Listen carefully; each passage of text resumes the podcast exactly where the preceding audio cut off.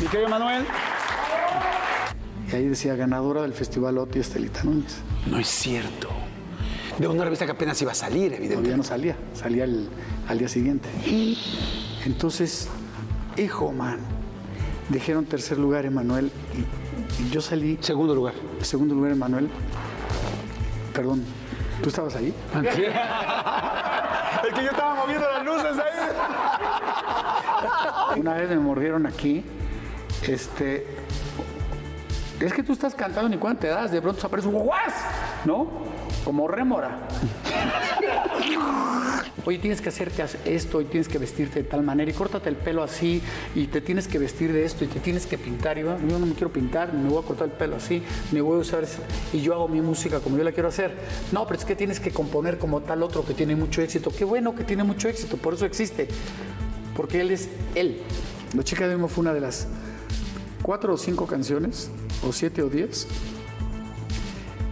que me dijeron el director de la compañía, no Guillermo Infante, ya estaba yo en otra compañía, cuando llevé la canción ya grabada, dijo, esta canción nunca va a funcionar. Y en pocas palabras me dijo, no va a tener apoyo de la compañía.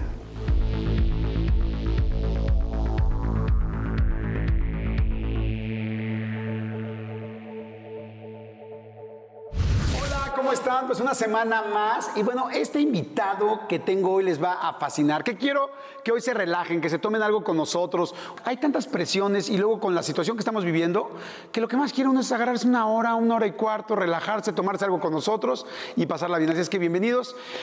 Híjoles, podría, literal, me podría echar la hora y veinte platicando de cosas que ha logrado para, hacer, para presentarlo, pero así se los digo muy rápido.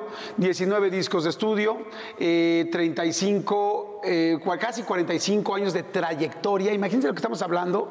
Este, tres- eh, 35 millones de discos vendidos y muchas veces lo he dicho, el mejor show que yo he oído en mi vida. Y estoy hablando de internacionales, desde el que me digas. Yo nunca he visto a nadie que en los tres conciertos a los que haya ido yo, pare a la gente, la gente llore, cante, termine parada en las mesas bailando, vuelva a sentarse, vuelva a llorar, se vuelva a parar y luego ya se tienen encima uno del otro, cantando, brincando, porque tiene baladas, canciones increíbles, canciones movidas, este, algo guapachoso, algo para que sentir, algo para recordar.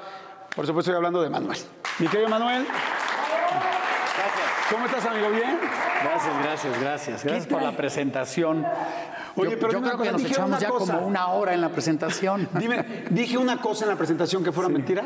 No, nada. Bueno, sí, una.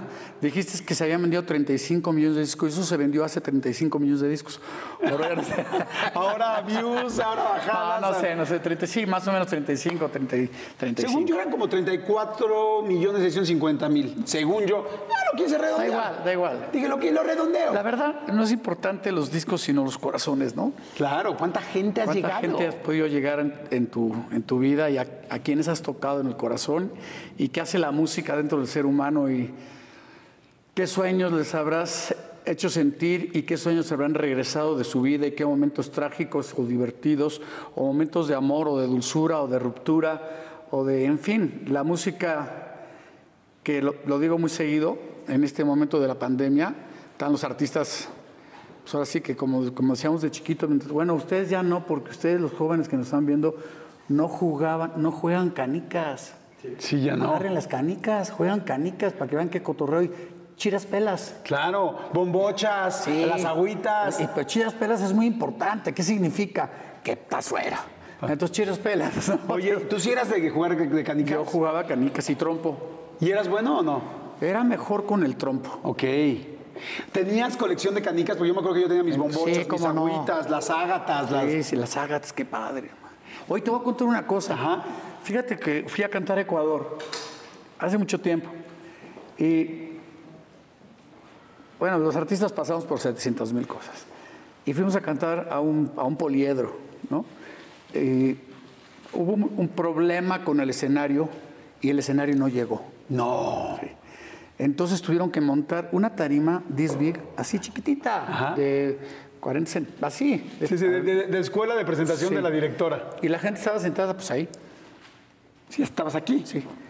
Entonces empezó a armar el lío porque la música tiene dentro de sus cosas es que crea una especie de, de histeria, ¿no? De situación entre el público y tú, entonces te quiere tocar, entonces tú quieres tocarlos y, y se arma la- el lío ya de, veras y se deja venir la gente y entonces una persona que trabajaba conmigo me agarra del pelo y me dice, vámonos porque Te van a matar. te van a arrasar, sí. Y entonces yo veo que ya la gente está de pie, y ya, pues ya sabes que te quieren llegar. Y, y me jala, pero en el suelo, adelante de todos, había un niño con pantalones rotos, sin zapatos. Un niño que seguramente se coló o alguien lo coló. Este, muy humilde y me daba, no sé qué, yo cantaba y lo veía, ¿no? Y pensaba muchas cosas en mi casa. primero, cómo está sentado aquí, cómo llegó, cómo entró, pues se coló, ¿no? Porque estos son los más listos del mundo. Claro. Y ya, entonces cuando me jalan, este niño sale corriendo antes de toda la gente. Y me hace así, me dice, toma. Entonces, yo que me están jalando porque lo estoy viendo, pues, abro la mano y me da sus canicas. No es cierto. O sea, no sé cómo, cómo contarte y qué explicarte. Ahorita les dije que la, la música crea todos estos sentimientos, pero el público también los crea dentro de uno, ¿no? Y yo recuerdo que yo cerré la mano y yo quería agarrarlo, pero me jalaban y entonces tampoco supe qué hacer, ni qué decirle, ni qué hacer. ¿Tú viste que eran las canicas desde lejos o no veías qué era? No, me las llevé. No, no, pero cuando te... Ah, no, no. Él me dijo, toma. O sea, no sabías qué era en un momento. Entonces yo hice así y, y- y cuando abrí, pues era su tesoro. Claro. Porque ese niño no creo que tuviera más canicas. ¿eh? Unas estaban quiñadas, quiñadas se llaman cuando se Sí, pegaba la cristal, entonces se va rompiendo el cristalito.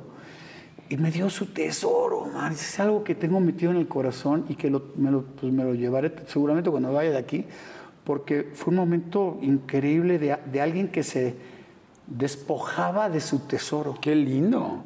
Y ya el coche de regreso, se llamaba Ibarra la, la ciudad, estaba como a dos horas y media, creo. En el camino yo venía callado y todo el mundo hablaba del show y, ay, qué, qué padre. Y yo no podía hablar, man. Yo traía al niño en mi cabeza el momento, la falta de qué le pude dar y que no le di, o a lo mejor fue suficiente recibirle, porque para esa gente que te está entregando algo, con que lo recibas, pues ya es algo padre. Y hasta el día de hoy, fíjate lo que te estoy contando. ¿eh? Wow. Oye, ¿guardaste las canicas? No, no, No sabes dónde están. no. Pues fíjate que precisamente tengo aquí. Ay, sí, nada. Las canicas del niño. Las ¿no? canicas del niño. Señores, bienvenidos. Va a estar padrísimo hoy platicar con Emanuel. Sírvanse algo. ¿Qué se van a tomar? Un tequila, un mezcal, un vino tinto, champaña, este, no sé, lo que quieran, un aguardiente. Pero tómense algo. La gente que no toma un café, un té, una infusión, tal. En este caso, tú no tomas nada, ¿verdad? No. ¿Tú- ¿Y tú eres de expreso? Sí. Siempre. Siempre. ¿Cuántos aguantas? Estoy hablando de expresos, ¿eh? No, no tengas. Digo que ya, para que me digas cuántos aguantas, ah, es demasiada información. Te ¿Muchos? iba a contestar una grosería, pero no, me quedo ver, callado. A ver, porque- ¿cuántos aguantas? ¿Cuántos Pero aguantas? sí, no, con. No, no, sin. A sin. ver, este, no, ya me lo prohibieron. ¿Ya te veo qué? El café. ¿Cómo crees? Sí, porque para el estómago es, es fuerte, man. Pero uno de vez en cuando sí. No, yo me tomo hasta dos de vez en cuando. No, antes me tomaba entre cuatro y cinco al día. Ok. Jesús Emanuel Arturo. Sí. Qué horrible, ¿no? ¿Por qué? No sé, eran gratis. Eran gratis los números. Jesús Emanuel Arturo. ¿Alguien te decía Jesús? ¿Alguien te decía Mi Arturo? mamá. ¿Tu mamá te decía Jesús? Bueno, mis hermanas me decían Jesús, mi mamá me decía Manolo, Manuel, Manuelillo. Este, mis hermanos me decían Bola, ¿Por qué te decían bola? Sé que mucha gente me dice Bola. te dice bola. ¿Por qué?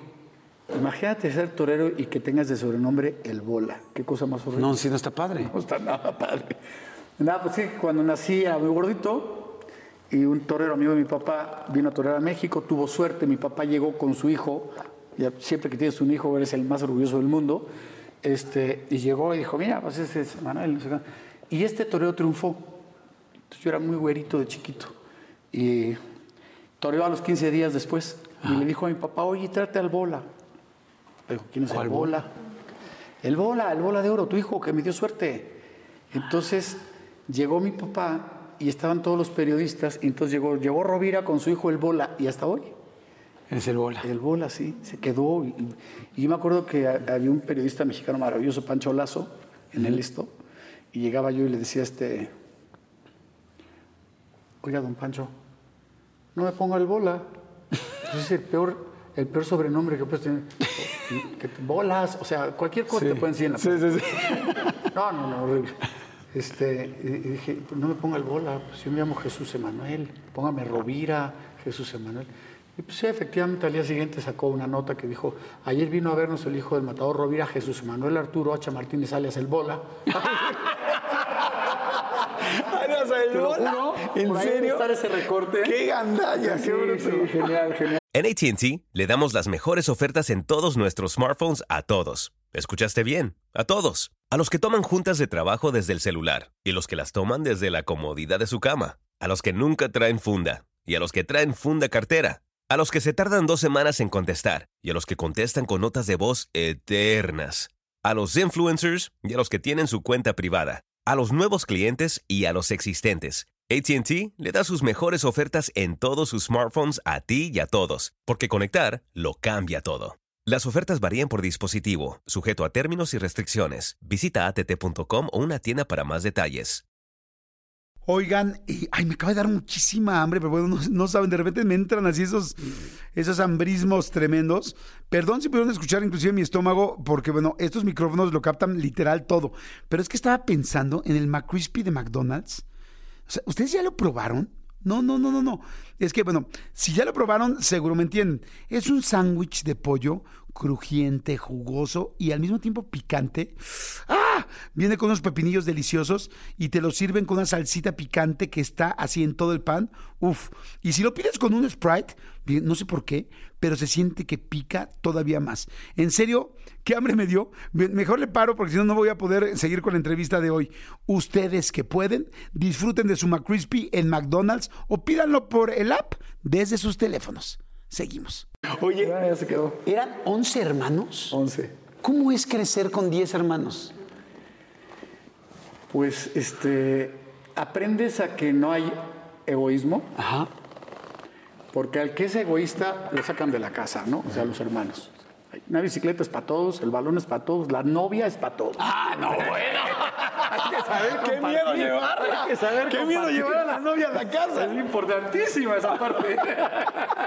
y yo que era el más chiquito, pues estaba esperando que me compartieran alguna.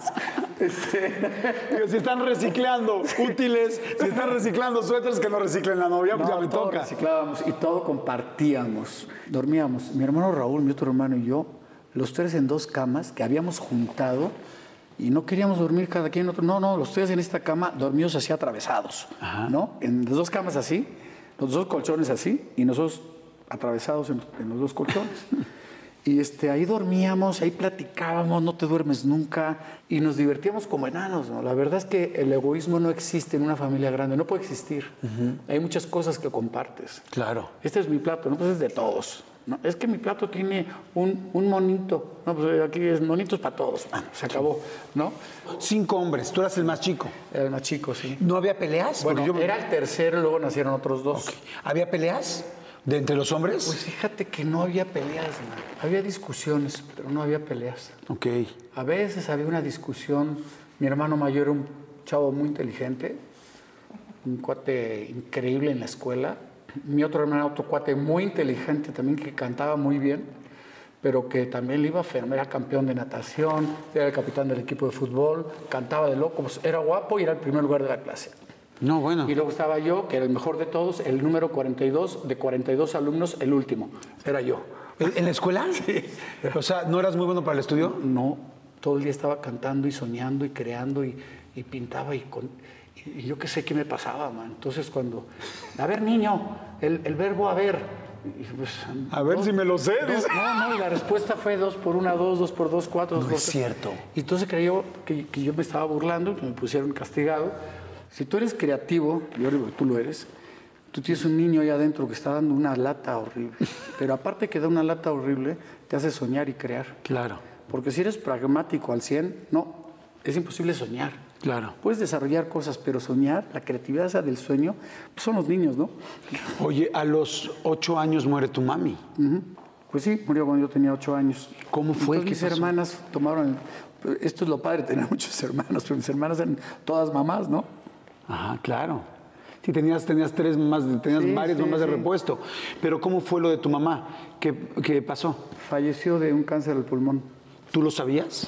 No, pero lo supe en cuanto entraron mis hermanas, vestidas de negro, con una televisión en la mano, y yo estaba viendo unas caricaturas. Estos son recuerdos que son imborrables, ¿no? Claro. Mi hermano Raúl y yo estábamos viendo las caricaturas en la cama de mi papá.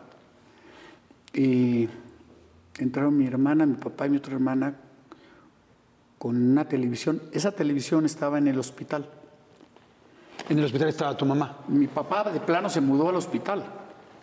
Papá fue un hombre que eh, amó profundamente a mi mamá, ¿no? La adoró y, y, pues cuando se muere, esa televisión que era de la casa, de esas chiquitas, este, y cuando entraron, yo los vi y les dije, se murió mamá.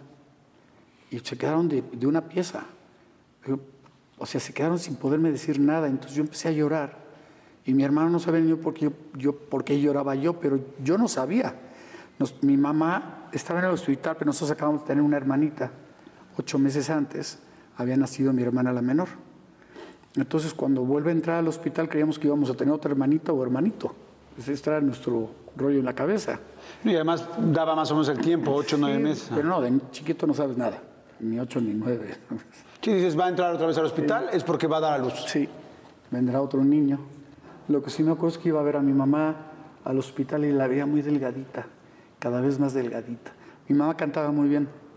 En diciembre se levantó a cantarle a todos los enfermos con cáncer, porque él estaba en la parte de cancerología. Y ella fue a cantarle a los enfermos. Ella cantaba precioso. Y, estos recuerdos que yo no supe que mi mamá se, se levantó a cantarles ni nada, sino porque me lo contaron.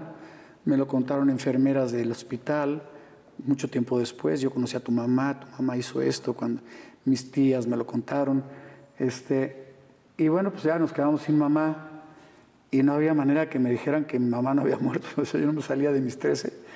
Mi mamá murió y así fue el primer gran golpe duro, doloroso, este, muy triste, porque mamá solamente hay una, ¿no? Es mamá. Claro. Mucho que te den cariño tus tías o tus hermanas, el, eh, tú, tú vienes de ese vientre, ese vientre te llevó nueve meses, te enseñó a comer, a caminar, te dio el pecho para que te alimentaras, y yo creo que eso está dentro de nosotros sin darnos cuenta, ¿no? Ahí, ahí, ahí está en nuestro subconsciente ese tiempo de niñez y de, de crecimiento maravilloso entre los brazos de alguien que te ama porque pues, te tuvo en, sus- en su vientre nueve meses. man. Claro. Una vez que se va tu mamá, empezó un caos. Nos fuimos a España a vivir, porque mi padre pues empezó, trabajaba en lo que trabajaba, ¿no? Que era, viajaba muchísimo, entonces no nos podía, no nos podía cuidar.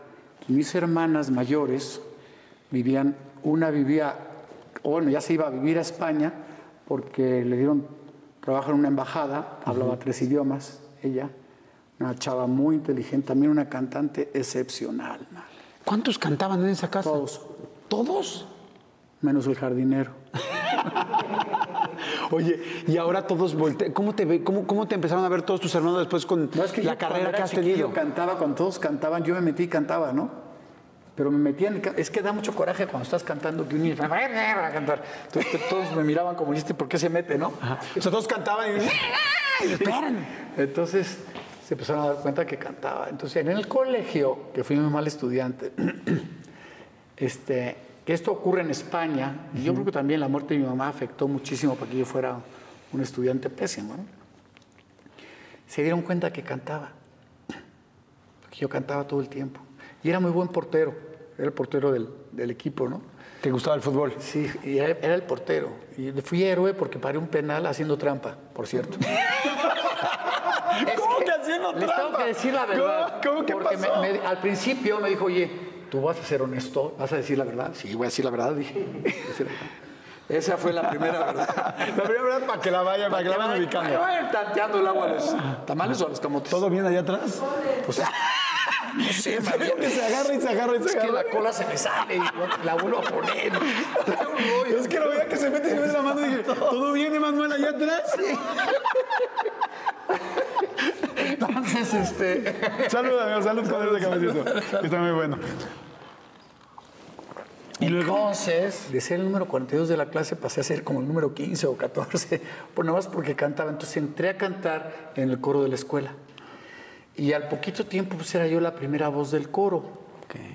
No sé si porque cantaba mejor que los demás o porque sentía más que los demás, pero lo que sí te puedo decir, que yo esperaba con ansias las clases de coro y el subirme en la iglesia a cantar en el coral de la iglesia. Y yo cantaba como ahora, cerraba los ojos, y esto lo tengo muy claro que cerraba los ojos porque me llevé dos o tres cachetazos del sacerdote por, por cantar con los ojos cerrados. Sácale. Este, los Espérate, ojos, ¿qué pasó, ¿Qué no? pasó? ¿Qué pasó? Estaba tranquilo aquí cantando en la iglesia. Ya, Aquí todos, todos, todos chupando tranquilos. ¿Qué te pasa? Nos estamos confesando tranquilos. Estamos en la comunión. Fenomenal. Y les vamos al mismo equipo y todo y nada. Entonces, no, pues tenía los ojos. Tenía que cantar con los ojos abiertos. porque, pues, pero una falta de respeto. ¿Por qué? Hacía unas broncas con. Entonces me sacaron del coro por portarme bien. ¿Cómo Tener discusiones con el sacerdote, ¿no? Que por cierto, era un sacerdote maravilloso.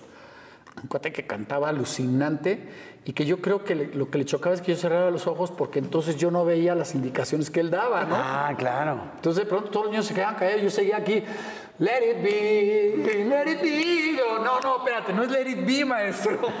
Entonces, Estamos cantando el Ave María, papá, ¿no? Concéntrate. Una espiga dorada por el sol. Órale. Chingarle, vámonos. entonces pues me, tácale, hasta que me sacaron de la- del, del coro.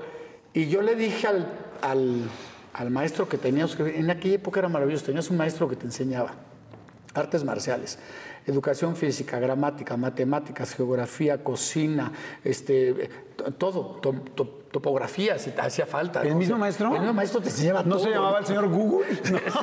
Sí, Era como Google. Sí, eh, don, Francisco le- se llamaba. Y, y pues le dije, "Oiga, pues yo quiero cantar, ¿no? Entonces abogó por mí y me volvieron a meter al. Ay, qué al buena coro. onda. Y en, y en el coro, pues ya agarré la onda de que había que cantar con los ojos abiertos, porque el padre, o sea, daba unas indicaciones de lo que íbamos a hacer o lo que teníamos que cantar y yo andaba en otras. Fíjense que hace poquito, bueno, no hace tan poquito, hace como un año, año y medio, eh, estábamos eh, desayunando tú y yo en la Ribera Maya y nos quedamos años platicando, ¿te acuerdas? Y te pregunté eso, porque creo que te había visto un día antes, no me acuerdo, y te dije, ¿qué sientes cuando cierras los ojos en el concierto? Porque te dije, cierras mucho los ojos cuando cantas. Y te pregunté, ¿qué sientes? ¿Te acuerdas que me contestaste? Mira, qué padre es el arte. Eh, hay gente que cierra los ojos porque quiere sentir. Entonces yo aquí cierro los ojos pero- y, y- y es atole con el dedo. Pero hay veces que el sentimiento te arrastra a un mundo que no, que está separado de, del espacio donde tú estás, ¿no? Hay veces que siento que estoy flotando en el escenario. De niño lo sentía muchísimo más. ¿Por qué de niño? Y cuando yo le cantaba a mis cuates, ya no, no tan niño, ya con 17, 18 años, 15 en la universidad, me pasaban cosas increíbles, ¿no? Yo sentía como que estaba en otro, en otro espacio, pero que ese espacio podía tocarte. Era como una masa enorme, y esa masa, esa masa que no sé qué era, no sé si era yo o, eran los que estaban enfrente de mí, o era un todo, que se tocaban, ¿no? Que se llegaban a, a tocar así. Es, que es bien difícil explicar lo que siente un artista, ¿no? En el interior. Puede ser tan sencillo como decirte, no, pues entonces que me escapo, pero es muchísimo más fuerte que eso. Wow, qué padre. Pues mira, precisamente ahorita que decías que cuando cierras los ojos y alguien te toca, te sacas de onda, también te quiero preguntar, porque luego eh, supe de muchas veces que estabas dando un concierto y llegaba alguien y te plantaba un beso, pero de ah, así de ahí te voy con todo. Este, porque has tenido una carrera impresionante, impresionante. Yo pocas personas conozco en el mundo, ¿eh? Que lleven tanto tiempo reinventándose y haciendo cosas nuevas y otra vez y teniendo éxito. 45 años tener éxito es algo muy complicado, realmente muy, muy complicado. Entonces te quiero preguntar de eso, quiero que platicemos muchas cosas, pero quiero, quiero mi tequila. Entonces vamos a hacer un refil. tequila, a ver, ¿no? les voy a dar chance de que todo el mundo que se haga un refil, todo el mundo haga un refil, por favor. ¿Quieres otro cafecito? ¿Quieres yo- este? yo con este ando ¿Con bien este andas bien? Sí. Yo sí, a ver, los invito a que ustedes se tomen su tequila, se tomen su mezcal, se tomen su café. Es momento de refil, hagamos refil, por favor, y seguimos. Dale. Yo ya tengo aquí mi refil. Este es agua, no se me asusten, no porque decir, no, bueno, este cuate se va a matar, se va a matar solo, ¿no? ¿Nunca te pusiste borracho? No, No sabes lo que es una borrachera. No. ¿Drogas? tampoco. ¿Nada? ¿Cómo era tu adolescencia? Porque sé que si Pues eras fiestero, ¿no? fue como la de cualquier chavo, adolescente. Y tuve ejemplos tristes y tuve ejemplos preciosos. Creo que a veces nos gana la osadía y queremos cruzar el periférico con los ojos cerrados y te va a agarrar un coche. Bueno, te va a poner a volar, ¿no? Claro. Y creo que hoy en día esto de la osadía y de entrale a todo es muy de hoy. Y yo te digo, tuve ejemplos muy bonitos y ejemplos muy tristes dentro del mundo del deporte, de los toros y del canto. En mi casa venía mucha gente, eh, amigos de mis, de mis papás, deportistas, toreros, cantantes, y cantantes importantes, ¿no? Venía don Pedro Vargas, venía Lola Beltrán, Wow. venía Lola Flores, venían artistas de toda clase de género, venía el Piporro, o sea, venía gente a mi casa. Y yo escuchaba pláticas muy interesantes, muchos toreros. No, es que este era, era un tipo increíble, tenía una voz extraordinaria y cantaba como Los Ángeles. Y, y yo decía, pues yo no, lo escucho a este cuate, pues ¿dónde andará, no? Y entonces yo preguntaba, ¿Dónde ¿qué está? pasó? No, es que le gustaba el tarro mucho. Y luego, no, pues deshizo su vida. Ah. Y otro. Y este, no, porque este era un deportista que tenía unas piernas con una fuerza, con una potencia. Y que no, pues le encantaba la fiesta y se acabó en la fiesta. Y este otro no, pues este otro quién sabe qué, y hoy está en la cárcel. Y este otro no, pues este, y, y hoy todo el dinero que, que pudo ganar y que ganó, pues lo, lo tiró a la calle y hoy no, no tiene cómo vivir. Y yo creo que todo esto me, me fue golpeando a mí. Yo creo que me fue golpeando, me fue golpeando y fui descubriendo qué es lo que yo quería hacer, ¿no? Y, y qué quería hacer con mi vida. Entonces yo tuve un padre que era un padre pues, maravilloso, un padre muy recto, Torero, empresario. Torero, empresario estricto y que no tomaba. Y que logró todo lo que quería sin tomar. Esos fueron mis ejemplos positivos y negativos. Luego tuve un tío que adoré, que amé, que es, es el, el famoso tío que todos tenemos, que es el querido de todos. Sí, el que te inspira, el que Y te era- empuja. y que era el calavera. Era el calavera. O sea, sí era viva la fiesta y, y falleció muy feo, ¿no? Y, dije- y yo desde niño dije, yo, pues yo no quiero estar así, ¿no? No me interesa estar así. También había un temor, que creo que es importante el temor. ¿Un temor a qué? Eh, Yo creo que el temor, el miedo, te hace poner límites en tu vida. No ser un tipo miedoso, sino sa- saber hasta dónde puedes llegar y qué es lo que te puede ocurrir. Yo soy muy pasional. Eh, siento también que es una característica de los artistas, ¿no? La pasión. Y, y yo me acuerdo que yo pensaba, tendría yo 14 años, yo, yo no voy a entrar a esto. Imagínate nomás que me guste esto, ¿dónde voy a acabar? Claro. Pues, con, la- con- con lo pasional que, que, que- era y que yo me sentía que era pasional, pues no, nomás hace falta que esto me guste. Claro. No, pues me van a tener que recoger en el, en el tarro de la basura, ¿no? Claro. Y, y- y le puse ese límite a eso. Y hoy le doy gracias a Dios de que le puse ese límite o que me iluminó para poner ese límite. Sí, y para no irte por ese camino y ve, ve la carrera que tienes, porque decimos hay mucha gente que hubiera tenido una gran carrera y no. Oye, cuando empieza esta carrera, es una locura. Yo me acuerdo, yo hice un documental, mi primer documental, yo estudié comunicación, y mi primer diapositivas o proyecto que hice fue con la canción de Al Final, tu canción de Al Final que me fascina, del 79, y donde quedas en segundo lugar en el OTI.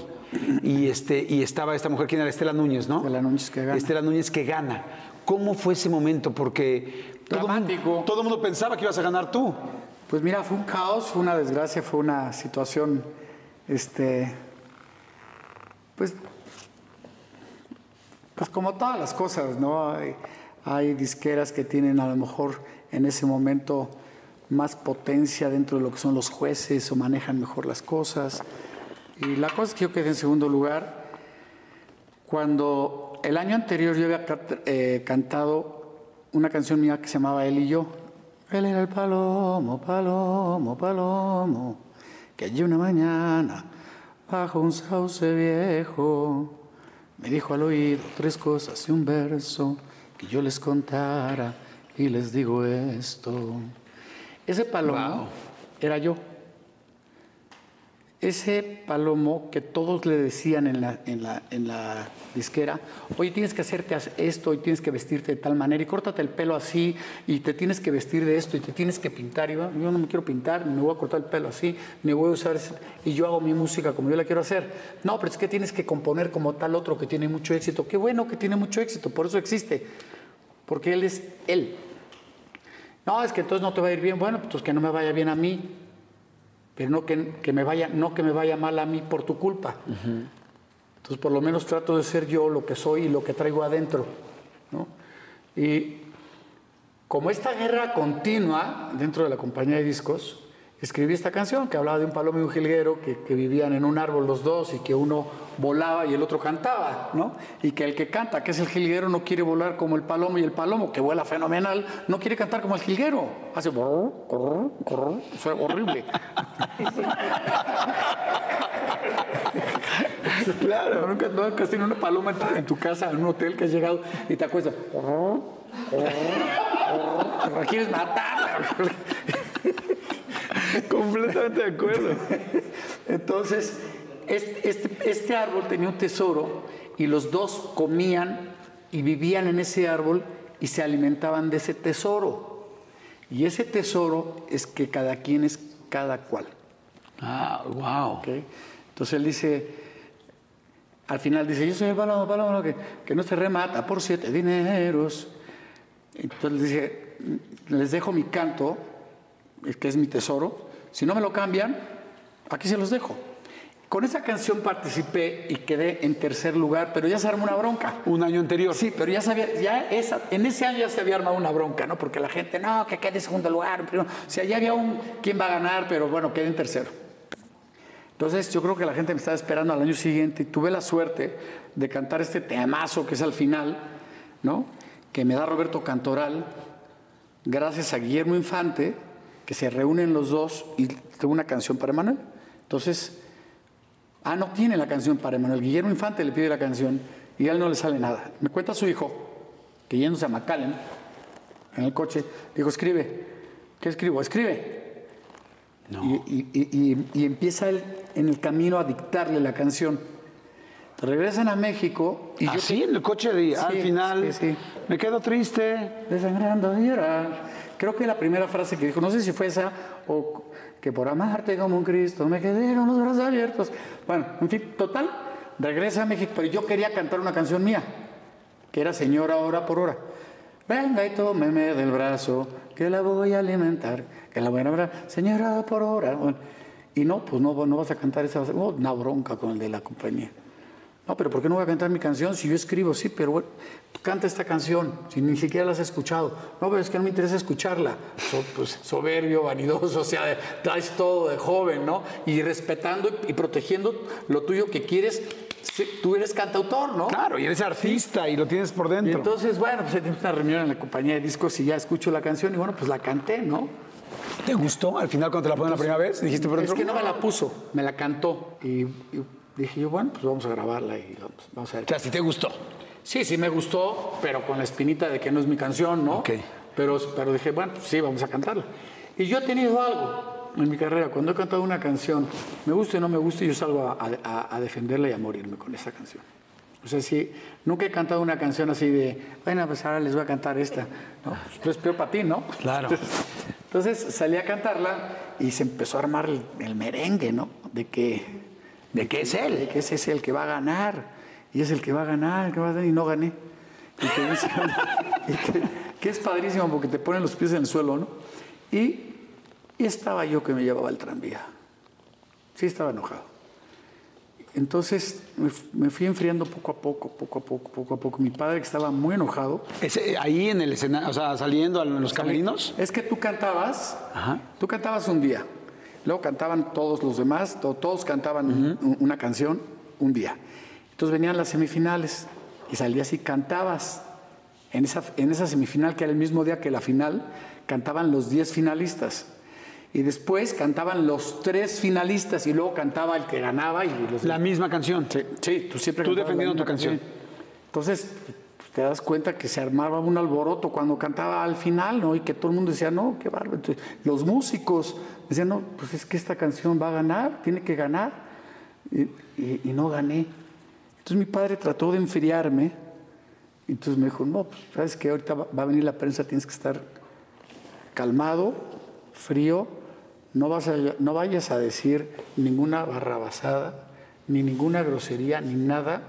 Tienes que estar, pues es que hay que ser, hay que saber ganar hay que saber perder y hay que ser de la misma manera cuando ganas que cuando pierdes.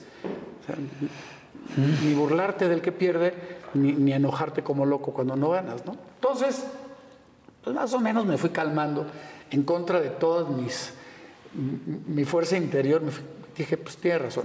Un paréntesis, ¿es cierto que tú te diste cuenta que no ibas a ganar? Sí. ¿Que porque viste una revista? Sí. ¿Cómo fue? Te lo cuento. Claro, por supuesto. Está- ser- está- estás aquí en la entrevista, es la última ser- y nos vamos. Es- es- es- hay que ser honesto. Eh, Evidentemente. ¿Qué pasó? ¿Qué pasó? No. ¿Qué pasó? ¿Qué pasó? ¿Qué pasó, mano? Fíjense cómo se puede, un tequila y un café. ¿Qué pasó? O sea, ¿Qué está rico. ¿Qué pasó? ¿Cómo te diste cuenta que no ibas a ganar? Pues mira, entre. Después de que yo canté es, mi turno, y después de que canté en, en la final, y luego cuando salí a cantar, ya cuando ya supe que yo no iba a ganar, que terminabas cantando los tres días, yo entro a un palco del Teatro de la Ciudad de México, que eran los primeros palcos en, en el teatro. Y en esos palcos metían las lámparas para iluminar todo el escenario. Entonces en esos palcos no los vendían y lo único que estaban era la iluminación. Y seguían las butacas del palco. Entonces yo me escabullí y dije justo de esperar aquí en el camerino del Teatro de la Ciudad, que era del tamaño de esta televisión. Voy a turistear. Era de este tamaño. ¿Ah, sí? Sí. O sea, era. Perdón, este asiento está ocupado. no había cómo moverse, hermano. ¿Me entiendes? Este, dije, no, yo aquí no me voy a quedar. Y con los nervios. Y me salí y me fui al palco a ver a los demás cantantes. Me senté. Y estaba yo aquí sentado así. Hice así y vi una caja de una revista que era la revista que decía todo lo que ocurría en televisión y los, y, y los programas y todo. Entonces así, ah, pues mira, aquí está la revista esta. ¿Y por qué está aquí? Pensé, ¿no? Y la agarré. Y ahí decía ganadora del Festival Oti Estelita Núñez. No es cierto. De una revista que apenas iba a salir, Todavía evidentemente. no salía, salía el- al día siguiente. Entonces, hijo, man, dijeron tercer lugar, Emanuel. Y, y yo salí, Segundo lugar. segundo lugar, Emanuel. Perdón, ¿tú estabas ahí? Es que yo estaba moviendo las luces ahí. Salud. Salud, señores, ustedes, por favor, tomen algo con nosotros. ¿Qué pasó? Y entonces tú ves eso cuando tú todavía no, no mencionan qué lugar tienes. Sí. Puta, qué No me enojo. han dicho. Y entonces, segundo lugar, Emanuel. Yo ya sabía, pero no se lo podía decir a nadie. Y yo traía una. Ni a tu papá. No, yo traía una confusión interna horrible ¿eh? De, de qué tenía que hacer y cómo tenía que actuar y qué tenía que. Y fue cuando hice así. Que salió en todos lados, que me dijeron, ¿y tú hiciste una seña? Ah, mentaste, ¿se lamentaste, lamentaste en el cuadro, en- al cuadro? Sí, a cuadro. No es cierto, eso no me acuerdo. No lo vi. Entonces no estabas ahí. No, no estaba ahí. O te saliste Eh, echando tu- eh, estaba echando mi tequila. Y te por ocho. Sí, sí, sí, sí, sí. Entonces, este... eh, entonces, yo salí y, y que por amar, al final, pero me salió del alma, vaya, a todo el jurado, ¿no? Al final vayan y Y entonces, pero fue como muy, como, como, como un- una especie de, de, de acto, como si estuviera cantando, pero... Sí, como ¿no? muy artístico, muy pero se las artístico. mide. O sea, artísticamente váyanse ching. Pero salió del fondo de mí, mano. O sea, de, de- ya, ya no puedo aguantarme. Y al, al domingo, pues ahí vamos a la televisión, y a los dos domingos, y, y Ah, siempre en domingo. Oye, mira, aquí tenemos un monitor. Yo no sabía de qué se trataba, Raúl Velasco. Este, tú le hiciste una seña a, que- A los jueces. Una, una seña espantosa, ¿no? No, yo, yo no hice nada. Porque yo ni cuenta, o sea, sí, me di cuenta, pero, pero no me di cuenta, o sea, eh, eso ocurrió, ¿no? Entonces me dice, no, sí, cómo no. Y me, y me ponen El video. el video, pero no de toda la canción, sino nada más de al final, al final, al final, al final. 300 veces. Para que no, no quepa duda, man. Para que no quepa al final, al final, al final. Entonces, ¡wow! Entonces yo estaba viéndolo y dije, qué poca pa- de todos, ¿no? Claro. Qué poca abuela, o sea, qué ventaneada y qué poca. Y entonces me dicen, ¿cómo, qué, qué- qué significa esto? ¿Qué hiciste? Oh, yo estaba diciendo, viva México, y al final, viva México. Entonces no pudieron decirme nada, ¿me entiendes? Claro, nunca te lo la- comprobaron. ahí se terminó la plática, claro, yo no dije nada. Pero sí fue, salió de, de mi, de mi ronco pecho. Pero ahí te hiciste extremadamente famoso con ese segundo lugar, porque la gente Sí. creo que se salió hasta del teatro. Sí, la gente se vació el teatro a un, a un 40-50%, salió la gente enojada. Y pues llegaron los periodistas. Entonces Guillermo Infante, que era el director de la compañía, que fue un hombre que siempre me apoyó, y estaba con Roberto Cantoral, los dos, Roberto Cantoral, que escribió la canción, Guillermo Infante, convertidos en, no, no, pues, en leones los dos. Estaban Muy enojadísimos. enojados. Y, y Roberto Cantoral, pues muy enojado, era su canción. Y entonces yo llego a donde los periodistas, y, oye, que tenías que haber ganado, y que, a ver, cuéntanos tus impresiones, y entonces, y ya sabes, pues el periodista trata de sacarte el- Claro. el- el- la espina, ¿no? Entonces, a ver, cuéntanos, ¿tú crees que es justo? No, sé. No, pues fíjense que... Sí, ya tú coachado por tu papá. Sí, y de pronto llega Roberto Cantoral por aquí y Guillermo Infante, nunca más vamos a entrar a un festival OVNI, porque esto fue un asalto y un robo. Entonces yo los veía, sí, que vayan. y- Se rompió todo. Fue genial.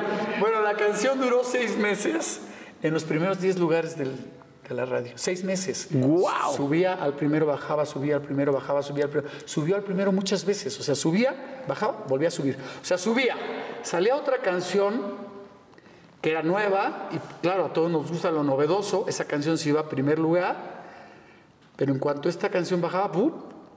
volví a subir esta y me pasaron cosas maravillosas, ¿no? Yo me acuerdo que de ahí me fui a, a- a Miami a hacer una promoción y, oye chico, te robaron el festival, coño. y, pero me decía el de, la, el de el- la mesera, el cuate que estaba donde ibas a pagar, o sea, todo el mundo me lo decía. Yo decía, wow, el programa tenía una fuerza increíble. Lo veían en toda América Latina. Era un programa increíblemente fuerte. Claro. Entonces, pues el no haber ganado, pues te hace ser el ganador cariñoso, ¿no? De la Sí, el, el sin corona, pero que. Sí. Porque te digo, yo escucho la canción de Estela Núñez y la verdad es que no la recuerdo mucho. Y más bien no la recuerdo, ¿para qué me hago güey? No la recuerdo.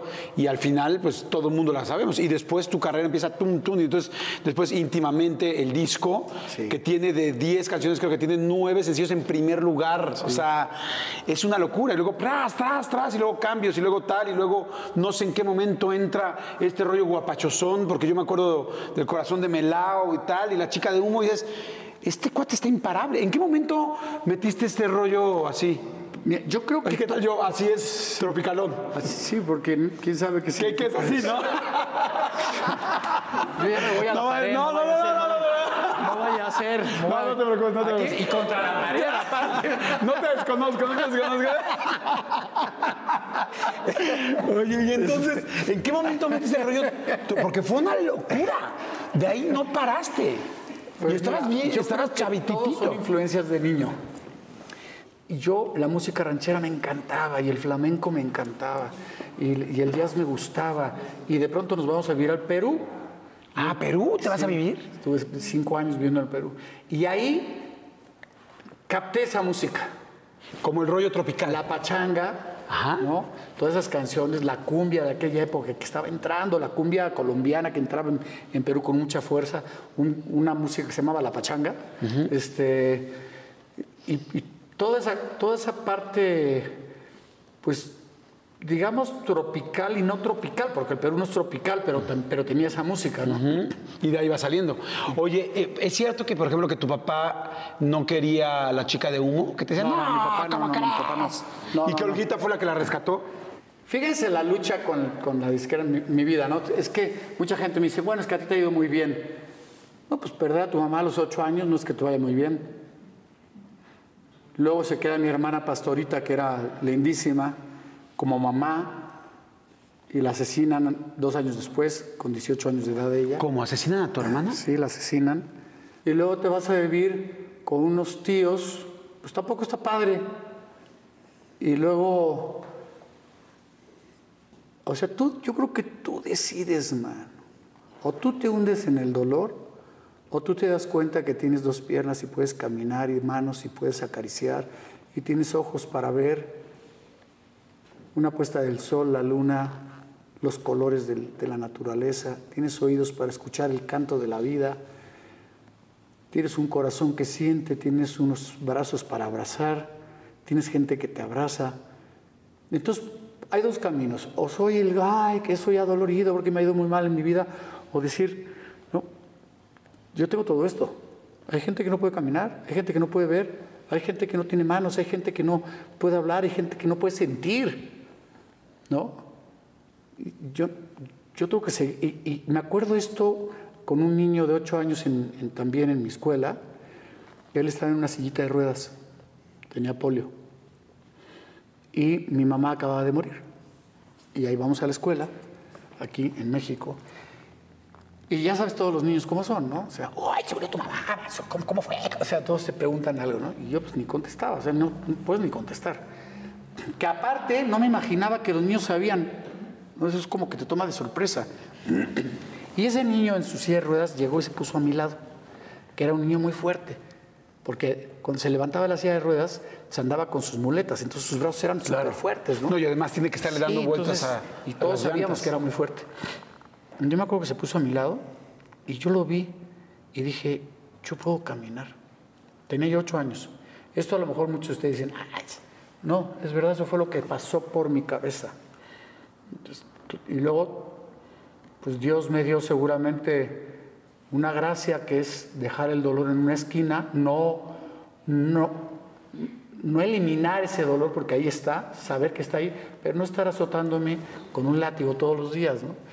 Y lloré mucho, creo que llorar es importantísimo, porque el llorar rompe un dique que está dentro de ti y el dolor se va en esas lágrimas. Llora y llora y llora todo lo que pueda, pero no lo sigas llorando ocho años después, ¿no?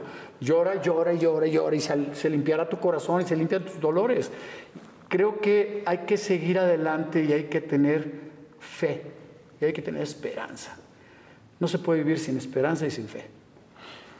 La gente que no tiene fe pues no tiene a dónde voltear, no tiene, no tiene por qué pensar que, que hay un mañana.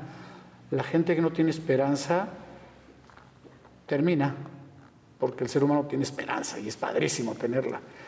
Y, siempre tuve a Dios dentro de mi corazón y sé que Él estuvo a mi lado desde que nací. Y algunas veces me peleé con Él y discutí con Él, porque con todas estas cosas que te pasan dice- dices tú, bueno, ¿por qué? Este, pero siempre lo tuve dentro de mí y lo tengo dentro de mí. Eso te iba a preguntar, ¿en qué momento fue? Yo siempre te, bueno, yo creo que todo el mundo te conocemos como una persona muy espiritual, e inclusive, este, a mí me parece, te he oído mucho hablar también de la Virgen de Guadalupe, te siento como muy guadalupano, muy cercano. ¿En qué momento haces esa transición o esa convicción de, de esa fe? Pues yo creo que fue muy natural. Fíjate que antes de que yo cantara ya había escrito una canción a San Juan Bautista. ¿Ah, sí? Sí. Y que nunca la grabé, por cierto. Deja que te cante, mi querido Juan. Deja platicarte, mi querido Juan. Un día llegaste para bautizar, que salvaran su alma, que le iba a llegar. Con su sola cuesta se te presentó. Su túnica blanca la, la pauta te dio. Y luego pasa el tema, pasan muchas cosas. En su defensa, entonces dice: Caro te costó, mi querido Juan. La cabeza al canto, la espada fatal. Wow. Que le cortan la cabeza. Esto lo escribí mucho antes de, de yo ponerme a cantar, cuando toreaba. Porque yo escribía, escribía canciones de rancheras y yo escribía, escribía lo que saliera, escribía, ¿no? Y pues cada día fue creciendo este ejercicio espiritual. Yo creo que todos los ejercicios en la vida son continuos, ¿no? El ejercicio intelectual es continuo, el ejercicio físico lo puedes dejar, para estar fuerte lo tienes que hacer, el ejercicio intelectual para pensar y para seguir adelante tienes que estar leyendo y haciendo ejercicio este, intelectual y el espíritu, pues yo creo que es lo más importante que tenemos como seres humanos, porque somos espíritu, entonces ese espíritu hay que alimentarlo.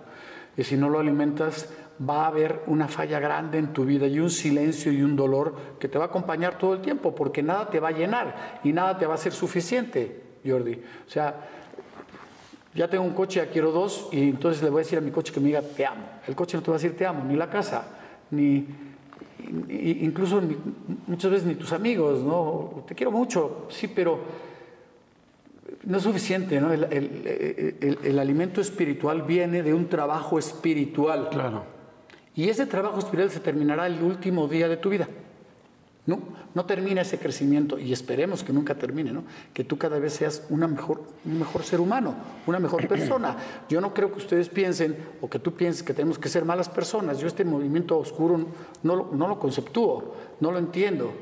No, no entiendo por qué, por qué tiene que haber oscuridad en mi vida o por qué yo acepte la oscuridad cuando hay un sol, cuando hay una luz, cuando hay una, una cuestión que me da calma, no que me la quita, que me da libertad, no que me hace esclavo. Y algo que tienes todos los días que agradecer. Sí. Y, y bueno, pues siempre así fue, así caminé. Me gusta mucho toda esta parte que estás hablando espiritual. Creo, este, estos programas especiales en YouTube, yo lo que busco es que la, la gente ya conoce toda la fama y la carrera y la trayectoria. Quizás no tienen idea de todo lo que se ha logrado de cada artista, pero no conocen la parte que hay adentro. Y yo creo que ahorita en estas pláticas nos ha quedado muy claro y a la gente que no te conoce tan cerca, de que antes que un gran artista eres una gran persona, un gran ser humano. Me platicas lo del niño este, con polio, me platicas lo de la situación del niño humilde que estaba con las canicas, me platicas cosas que me hacen ver de algo que yo afortunadamente conozco porque hemos tenido muy buenas pláticas tú y yo, pero que mucha gente no conoce. O sea, no es una casualidad, no es solamente el talento, no es solo la pasión, no es solamente el cómo siente, es también el ser humano que eres, que te ha regresado, yo creo, la vida porque siempre te veo ayudando a los demás, ayudando a la ecología, ayudando a las personas, viendo cómo haces. Me comentaste lo de tu mamá con el cáncer. Yo sé de muchas cosas altruistas y lindas que has hecho y que inclusive no te gustan ni siquiera, o no, no es que no te guste, no las mencionas porque es algo muy interno. Eres, una, eres un gran ser humano. Así veo a tus hijos también. Así, bueno, a, a Alexander, que es al que más conozco, también lo veo como un gran ser humano y he platicado también bastante profundón con él. O sea, tú eres una persona que inclusive a las Pandora eran tus coristas y, y- y no sé si tú les dices directamente el empujón, pero sé que amas que les vaya bien. Emanuel, bueno, Emanuel Mijares era tu corista. Y alguna vez Mijares me platicó que hasta le prestaba ropa y que le traía una ropa españolita y que le reventaba la ropa españolita y que dice, no me quiero poner esta madre que se pone Manuel. Pero era cuando más bien se ha visto en su vida. Eso es cierto. Y entonces, fíjense nada más lo que estamos hablando. No solamente apoya en el momento en que Mijares quiere hacerse solista y tener una carrera. Sino- lo apoyé, ¿eh? Lo apoyé durante muchos shows, Ajá. en todos los momentos que salía yo a ¿Cómo cantar. hacían? No, le decía a la gente, y la nueva voz de México, una gran voz que va a tener México, Manuel Mijares. Y los que trabajaban conmigo, todo el mundo me decía que estaba, si yo estaba loco haciéndole promoción a otro cantante que venía. ¿Tú has visto alguna vez algún torero hablar de otro, un futbolista hablar de otro? Tú habla de lo tuyo y decía, pues, yo ya tengo lo mío, ¿no? Este, ¿Por qué no compartir? y, y- y lo, se lo, plat- lo platiqué mucha gente, muchas veces a la gente. Hubo momentos, una gira, otra gira, otra gira. ah, pasabas tres o cuatro veces por, el mismo, por la misma ciudad, a lo mejor en dos años. Y yo cuatro veces pues decía, la, la próxima vez que, tener- que va a tener México es Mijares. Y hubo- un lugar donde me dijeron, sí, ya sabemos, ya sabemos, Mijares, sí, ya, ya, ya, ya, nos Ya lo dijiste". dijiste tres veces y todavía no vemos claro, ¿no? Este, afortunadamente caminó y hizo una carrera padrísima y aparte como amigo es increíble y como cantante, ¿no? Eh, decía San Agustín que levántate, vive como si solamente existiera Dios en el mundo. Y luego sal a la calle como si solamente existiera la calle. O sea, sí estar con Dios, pero sal y trabaja a mano. ¿eh? Tra- trabaja, entrégate, date y en tu interior, pues ten a Dios. Claro. ¿no? Pero luego, pues allá afuera tienes que, que rajártela y, y si al que tiene talento, pues a lo mejor le va mejor que el que no tiene talento, pero a lo mejor el que tiene diligencia, el que es diligente, le va mejor que el que tiene talento. Oye, y con toda esta fama y todo este rollo y las chavas, pero las chavas, la, la música, la fama, tal, de repente yo me imagino que había muchas chavas. Fue difícil, fue no, porque yo he visto, he sabido de muchas que se Muchas suben, te chavas. besuquean. te- Muchas chavas. ¿Fuiste coqueto o no? Soy coqueto. Eres- O sea, fui. Me voy a satanizar mira, acá, no voy a hacerme, me voy a ir contra la pared. Dos contra la pared. Este, ¿Siempre has sido coqueto? Siempre me gustó la mujer. Siempre tuve una atracción hacia ella en, en todos los aspectos, ¿no? Me acuerdo de niño que las veía y decía yo, wow, mis hermanas las mayores tenían unas amigas guapísimas. O a mí me parecían guapísimas. Y, y- y yo bailaba, bailaba mucho de niño. Me gustaba muchísimo bailar. Y entonces mis, mis hermanas tenían sus amigas. Yo tendría 11 años y ellas tendrían todas 17. Y yo me metía a bailar con ellas, ¿eh? Y de, órale, aunque unas Sí, totas, pero aquí, aquí- aquí te voy dando, aquí te voy dando. aquí, como a la altura. A esta altura me gusta, a esta altura me gusta. Y este, siempre me llamó la atención. Y luego cuando ya entendí de qué se trataba la mujer, o sea, que quise entender de qué se trataba la mujer, me di cuenta que me gustaba la mujer que tenía plática, que era, que era muy femenina, que, que- tuviera mucha plática, que fuera una mujer con puntos de vista propios, que discutiera conmigo en un buen alid, no, no a botellazos, ¿no? pero sí, sí en, en esa plaza- en esa discusión padrísima, que te enseñara cosas, que me enseñara, y que, y que en el amor, creo que una de las cosas bonitas del amor es todo esto, más la admiración, ¿no?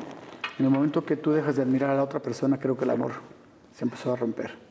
Claro. Te casas tú con Mercedes, muy joven. Tengo entendido que al principio los papás de Mercedes decían como, espérame, pero ¿cómo? Si este chavo todavía este, ni pega cañón, o sea, ni es el gran artista, ni, ni sé si ya estudió la carrera o no. No, estuvo peor. Porque, Ah, peor. Pues claro, porque yo quería ser torero cuando la conocí. No. Quería ser torero. Quería. ¿Y qué decían tus suegros? No, pues le preguntaron, ¿y qué estudia? Trabaja. ¿No? Ah, entonces estudia. No. Ah, entonces heredó dinero. No. Entonces, ¿qué hace? Quiere ser torero. Imagínate que tu hija venga y diga, hay un cuate que quiere ser torero. Uy, me gusta. Y no, pues nos pasamos seis años de noviazgo. Sí, sí. Sí, nos casamos. ¿Tú le hiciste alguna promesa a Mercedes así como diciendo, yo aquí estoy, yo la voy a hacer, o dile a tus papás qué tal? O... No, no le dije nada. Nada más fue así. Y seis años después nos casamos. Ya era yo Emanuel. Ya tenía el disco de Quiero dormir cansado. este, no me quise casar antes. Dije, yo me casaré el día que pueda mantener mi casa. Que menos mal que pude mantenerla, porque si no, no me hubiera casado nunca, ¿no? Entonces, me, me casé y pues hasta el día de hoy, ¿Cuántos años llevan casados? 40. 40. Y este asunto de lo que me dices, la fama, las mujeres, tal, ¿no le complicó a Mercedes? ¿No les complicó en algún momento? Yo creo que Mercedes fue muy, muy inteligente. Supo cómo manejarlo. Yo creo que fue una mujer, es una mujer muy, muy prudente en, en- en todo su comportamiento, ¿no? Nunca fue excesiva, eh, fue muy pasional en todo, en vivir, le gustaba vivir, eh, Y, y creo que incluso las pláticas que supuestamente tus amigas tienen, ¿no? Ay, ¿tú crees que ahorita va a estar por ahí muy santito? Porque se lo tienen que haber dicho, ¿no? Claro. Ella lo manejó fenomenal. Y cuando alguna de esas amigas se lo dijera tres o cuatro veces, dejaba de verla. Fue más inteligente para saber, yo estoy con él. Y entonces, pues hasta el día de hoy, y pues padrísimo. Oye, ¿y nunca te dijo Mercedes, oye, ya no me gustan estas mujeres o estas conductoras o estas, estas, que se subió y te besuqueó en la boca en el concierto? No, nunca. ¿Lo vio alguna vez así como? Sí, claro. ¿Y qué te decía? No, pues, ¿qué iba a decir? Que se subió una cuata y lo besó. Pues está trabajando. No, que yo la recibiera con un puñetazo, ¿no? Claro. No, con la boca y con la lengua, como, to- como todo un caballero. Como, como un beso tiene que ser. Como un beso tiene que ser, ¿no? Una vez me mordieron aquí, este, es que tú estás cantando ni cuenta te das, de pronto se aparece un guas, ¿no? Como rémora. Se te deja ir como mi, mi maestro el pulpo. que me estaba jalando, que me va a romper el- la, la boca. Y entonces llegó un- uno que trabajaba conmigo que ve la situación y que ¡zuc! Le pega un, un ganchín en el estómago. Entonces la chava hizo ¡puf! y me devolvió el labio. O sea, yo, yo, yo creí que se, se lo iba a... De verdad, cre- te lo juro que creí que me lo iba a Te romper. va a llevar un pedazo. Sí. Y dije, pues me va... Me lo, el, la- el labio. Y vámonos.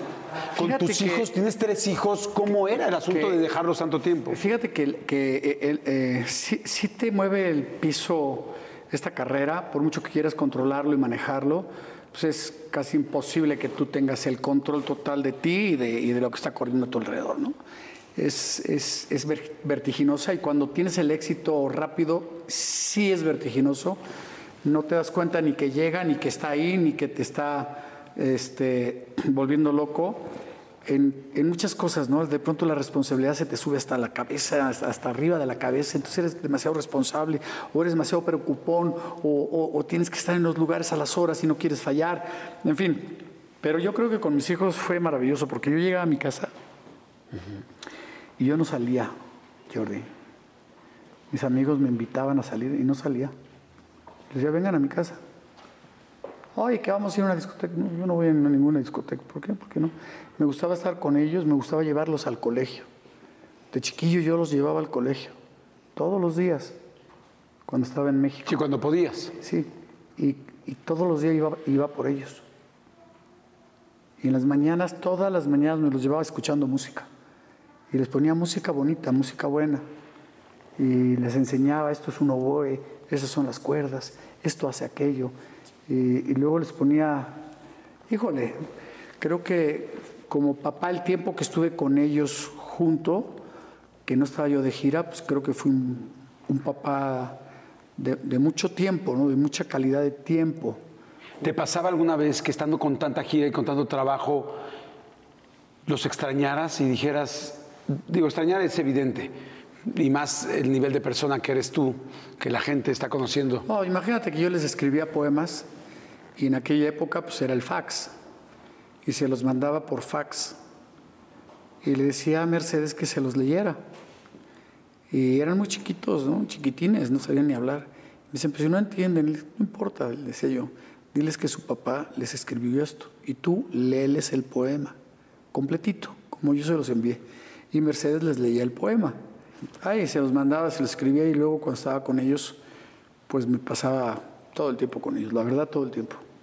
No salía, no salía, no salía, me quedaba con ellos y luego, de pronto un día, se me ocurrió tomarme un año sabático, Qué rico.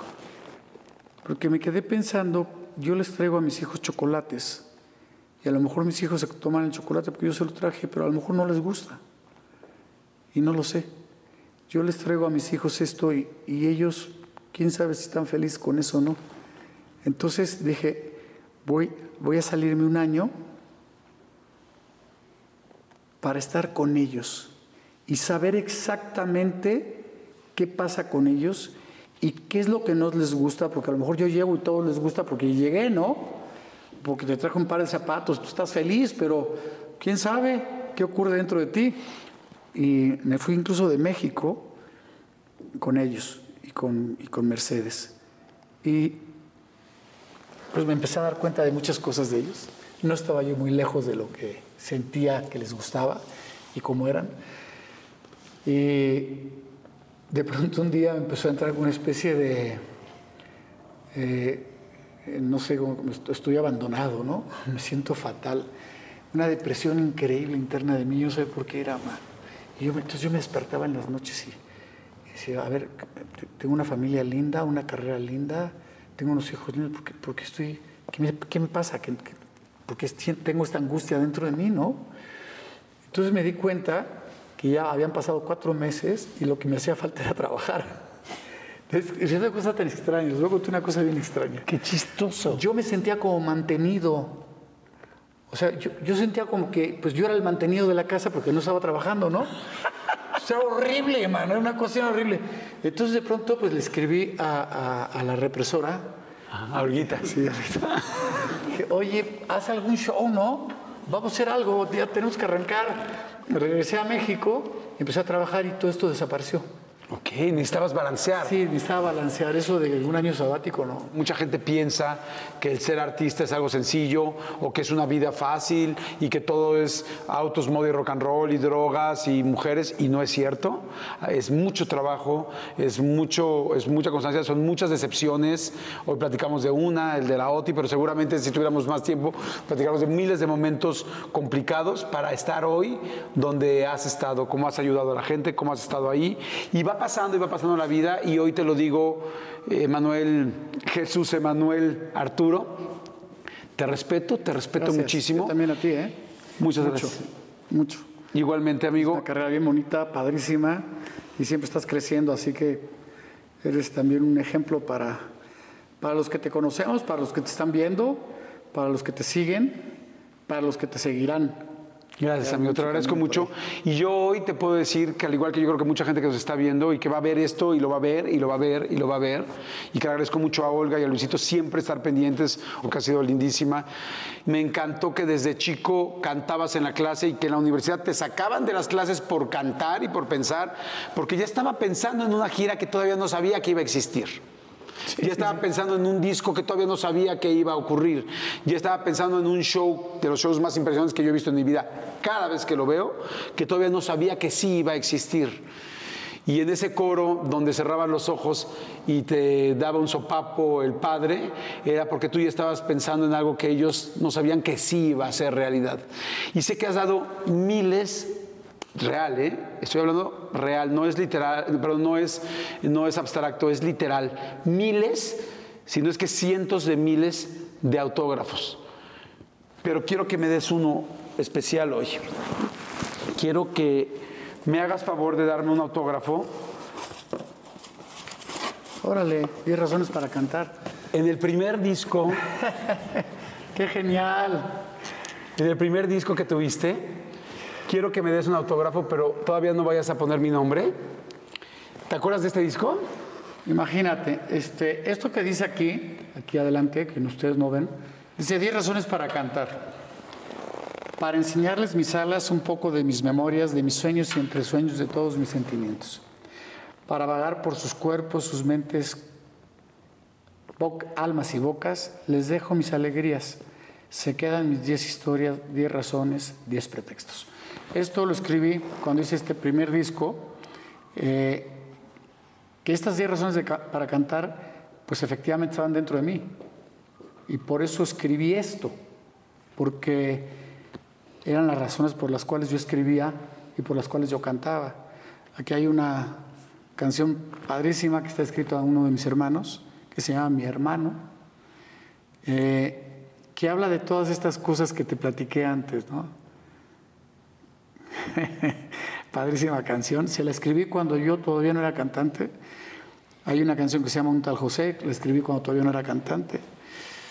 Eh, y Mis lágrimas de vi, que fue la canción que me lanzaron, que la escribí en una finca en España cuando yo era torero y tenía la nostalgia espantosa de México y como, pues como a mí me gustaba mucho la música ranchera, escribí esa canción que es, que es mexicana, campirana, y que le dimos un color diferente con Mario Patrón. Decía, oye, ¿por qué no la podemos evolucionar? ¿Por qué no le metes una guitarra eléctrica y, y un bajo eléctrico? ¿Pero cómo crees? Sí, vamos a hacer algo, ¿no? Y bueno, ahí estuvo ese intento. Y bueno, están todas las Está una canción que se llama Mi Mujer, que se la escribió a Mercedes. Eh, híjole, cuántas historias. Aquí son puras historias de cosas que yo viví, ¿no? Donaciano, que está increíble. En fin, bueno, entonces, ¿qué quieres que haga con él? Quiero que se lo dediques, este autógrafo, a una de las personas que son la, una de las partes más importantes. Olvídate solo de este disco, de ti, que lamentablemente ya no pudo ver esta gran carrera aquí, porque seguramente la vio allá arriba. Quiero que este disco se lo dediques a tu mamá. ¿Aquí ahorita? Sí. Wow, está difícil, ¿no? Pues sí, pero quizá has dado miles de autógrafos a mucha gente y sería muy lindo que le dediques algo a esa persona alegre, feliz, que te enseñó a cantar, que te decía esto no, esto sí. mis hermanas y yo todos heredamos la parte del canto y de la voz de ella, ¿no? Te dejo para que lo pienses con calma y dedícalo con calma a la persona por la cual en todos aspectos hoy estás aquí.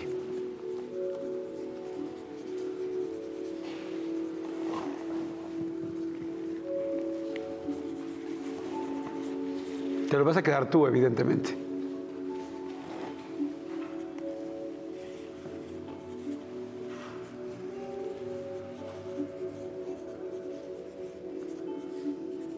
Todo lo que le quieras decir, lo que lamentablemente el tiempo terrenal ya no les dejó poder platicar.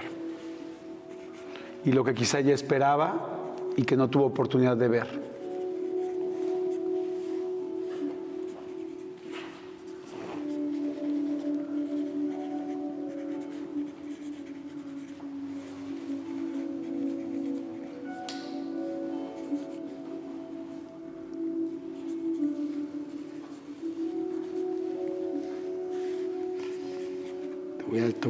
Todo esto. ¿eh? Llénalo todo, es tuyo. Es tuyo y es de ella. Es más de ella que tuyo. Ya. ¿Me puedes leer lo que le dedicaste, por favor? Sí. A ti que me llevaste en tu seno, que me enseñó a caminar, que me enseñó la alegría de cantar y lo más importante que tiene el ser humano, el amor. Te faltó tiempo para entregarlo a todos nosotros. Aquí está mi canto, que es el tuyo, tu hijo Emanuel es tuyo y de ella. Gracias, amigo. Gracias por tu tiempo. Podría haber escrito muchas cosas más, ¿eh? Pues ya, tienes, ya no cabe. Tienes todo el día para escribirlo, es tuyo. Hice una canción alguna vez a ella. Una vez cuando estábamos en RCA salió la idea de, fue en esta época, un poquito después de esto, de hacer un disco de muchos artistas para el Día de la Madre. Y hablar de mamá es, muy delicado, ¿no? Es una línea delgadita donde pasas de amoroso a cursi, ¿no? O de cursi a amoroso. Entonces, me habían puesto ahí una canción que yo no quería cantar. Y entonces yo escribí una. Y, la, y podía haberte escrito aquí esa letra, pero es larga. Madre, hace tiempo que pregunto y no contesta nadie. Madre, hace tiempo que volteo y no aparece nadie. Madre, si tú supieras lo que tus hijos hacen del tiempo, pero el tiempo borró tu cuerpo y la lluvia mojó la tierra, donde por tiempo habitas donde todo se seca, hace tanto que partieron tus palabras, hace tanto que crecimos en silencio. Madre, si alguna vez no te recuerdo, es el caminar del hombre, es la fuerza de la vida, y es que a veces me sucede, porque a veces te olvidas, y perdona una vez más el olvido, Madre. Wow. Y esta canción nunca se grabó porque nunca se hizo el disco. Eh, esta canción la escribí y les dije a los de la compañía de discos que tenía yo un amigo que había escrito una canción muy padre, que estaba en Cuernavaca, pero que no la podía traer porque pues, tenía yo que ir a Cuernavaca. Y no tenía ningún amigo ni había ninguna canción escrita. Me acuerdo que me fui a, me fui a, sentar en, un camellón. Me senté en un camellón, me llevé mi guitarra, un cuaderno y una pluma. Y eran, serían las 11 del día, las 12 del día. Y en ese, en ese momento pues empecé a escribir. Dije, ¿qué es lo que le falta a alguien que ha perdido su mamá? Me acuerdo perfecto, ¿no? Cómo empezó a nacer, de qué voy a escribir. ¿Qué falta? Faltan las palabras, faltan las respuestas. Y, así empezó, por eso dice, madre, hace tiempo que pregunto y no contesta a nadie. Madre, hace tiempo, falta la presencia, que volteo y no aparece nadie. Y luego le dice, si tú supieras lo que tus hijos hacen del tiempo, o sea, ¿qué hemos hecho con nuestra vida? Pero el tiempo borró tu cuerpo y la lluvia mojó la tierra, donde por tiempo habitas, donde todo se seca. Hace tanto que partieron tus palabras, hace tanto que crecimos en silencio, porque la madre tiene un, tiene una labor importantísima. Es la que abraza, la que enseña, la que te, echa a caminar, la que te protege, la que te cuida, la que te da todo lo que no te deben de dar. Que no debe tomar chocolate el niño, toma un chocolate. ¿No? Este, la que te da pues esa, la dulzura, el amor, la ternura, la compañía, el crecimiento, la protección. Y cuando se te va muy joven, pues todas estas cosas desaparecen, ¿no? Y, escribí eso, escribí lo que ocurre cuando alguien se va y lo que te hace falta a ti cuando no está, ¿no? Por eso dice, hace tanto que crecimos en silencio. Entonces luego dice, como pretexto, madre, si alguna vez no te recuerdo, porque no te estás recordando todo el día de la gente que amas, trabajas, actúas, vas, vienes, luchas, entonces dice, bueno, pues es, es el caminar del hombre, es el ritmo de la vida, la fuerza de la gente. Y es que a veces me sucede, simple y llanamente me olvido. Y perdono una vez más el olvido. ¿Nunca se grabó? A lo mejor algún día la grabo y la metemos por ahí en, en, las redes, no lo sé. Se grabó en, el, en la mejor cinta de todas. Sí, en corazón mío. En tu corazón, porque hace rato me dijiste que eras malo para recordar tus poemas, cada canción es un poema, y resulta que este no se te olvidó ni un punto ni una coma. Y no la grabé. Y ni siquiera la grabaste. Y ni la tengo escrita en ningún lugar.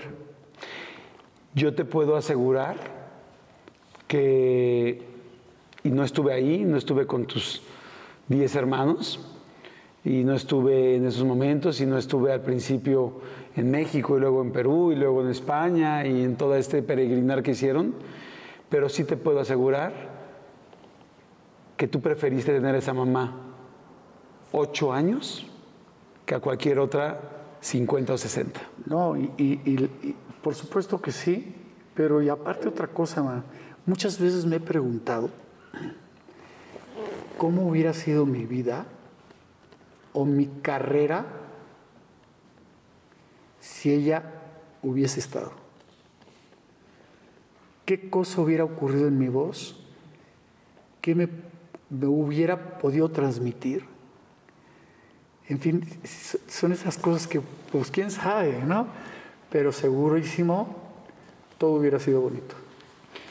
Pero bueno, las cosas pasan y esto me enseñó seguramente a crecer, a tener fortaleza, a tener esperanza, a, luchar por mí mismo, a salir adelante. Y, sí, a luchar por mí. Te, te iba a contar una cosa de la chica de humo, nunca te la conté. la chica de humo fue una de las cuatro o cinco canciones, o siete o diez, que me dijeron, el director de la compañía no Guillermo Infante, ya estaba yo en otra compañía. Cuando llevé la canción ya grabada, dijo, esta canción nunca va a funcionar. Y en pocas palabras me dijo, no va a tener apoyo de la compañía. Wow. Así que si alguno de ustedes tiene el sueño de cantar, hagan lo que su corazón les dice. Porque nadie tiene la llave, nadie tiene pues, eh, la, forma de hacer las cosas más que uno mismo, ¿no? Ayer hablaba de un, una frase maravillosa que decía, si todos hacemos lo mismo y seguimos la misma corriente, y al final todos hacen lo mismo, es porque nadie piensa por sí mismo. Y, y sí hay que pensar por sí mismo, hay que desarrollar tus sueños y arriesgarte. Es, es preferible eh, caerte por el precipicio a, a, a, que te caiga un coco dormido debajo de una palmera y te, falle, y, te, y te mate el coco, ¿no? Bueno, por lo menos estabas tratando de hacer algo. Entonces, se equivocó de una manera increíble, ¿no? Se equivocaron con la última luna, me dijeron lo mismo. Se equivocaron con toda la vida, me dijeron que no iba a funcionar. Se equivocaron cuando cambié hacia otra parte musical. Y, tú defiendes tus sueños, buscas la fórmula, te tienes que rodear de gente que funcione, que tenga talento, más talento que tú, mucho más que tú, que te ayuden a caminar. Nadie lo hace todo por sí solo. Es un grupo de gente es un, es, es, es un equipo que te ayuda a caminar, algunos dándote alegría, otros dándote fuerza, otros echándote a caminar, otros levantándote cuando estás caído, otros deteniéndote cuando te quieres salir mucho del huacal, pero sigan sus sueños hasta el final. Gracias. Es un honor poder platicar contigo, es un honor poder conocerte así. Gracias por el tiempo. Cuídala con el corazón porque no es tuya, es de tu mami. Sí. Y ahí la dejaré. Seguramente alguno de mis hijos se va a quedar con, con este disco cuando yo me vaya. Afortunadamente yo sí pude entregarles lo que nosotros hubiéramos querido que ella nos entregara a nosotros, ¿no? Exacto. Su tiempo, su voz, su conocimiento. Ella era directora de orquesta. Muy joven fue directora de orquesta. Con 17 años ya dirigía una orquesta. Este, tenía mucho conocimiento musical y seguramente estará con Dios. A veces le digo, échame la mano ahí arriba, tantito, háblale al oído. Sí. Ayer me contaron un chiste muy bueno para cerrar. Para cerrar, contamos un chiste. Contamos ¿Qué, qué un chiste, no? Ahí les va. Dice, me dice un sacerdote, dice, pues ya sabes que los papás, o sea, los abuelos somos una cosa horrible, porque los abuelos somos los peores para seguir las reglas, ¿no? Entonces me contaba que el papá de una de ellas era una, un hombre muy recto, muy fuerte, y que cuando nacieron los nietos se convirtió en el pan con mantequilla, ¿no? Mm en el chocolate de los niños. Entonces lo que, el papá decía una cosa que no y él llegaba y decía, toma, aquí está lo que quieres. Entonces todo era así, ¿no? Entonces dice que, pues, que, que yo, yo, creo que, que Dios, si en vez de haber tenido como hijos a Adán y Eva hubieran sido nietos, nunca los expulsa del país.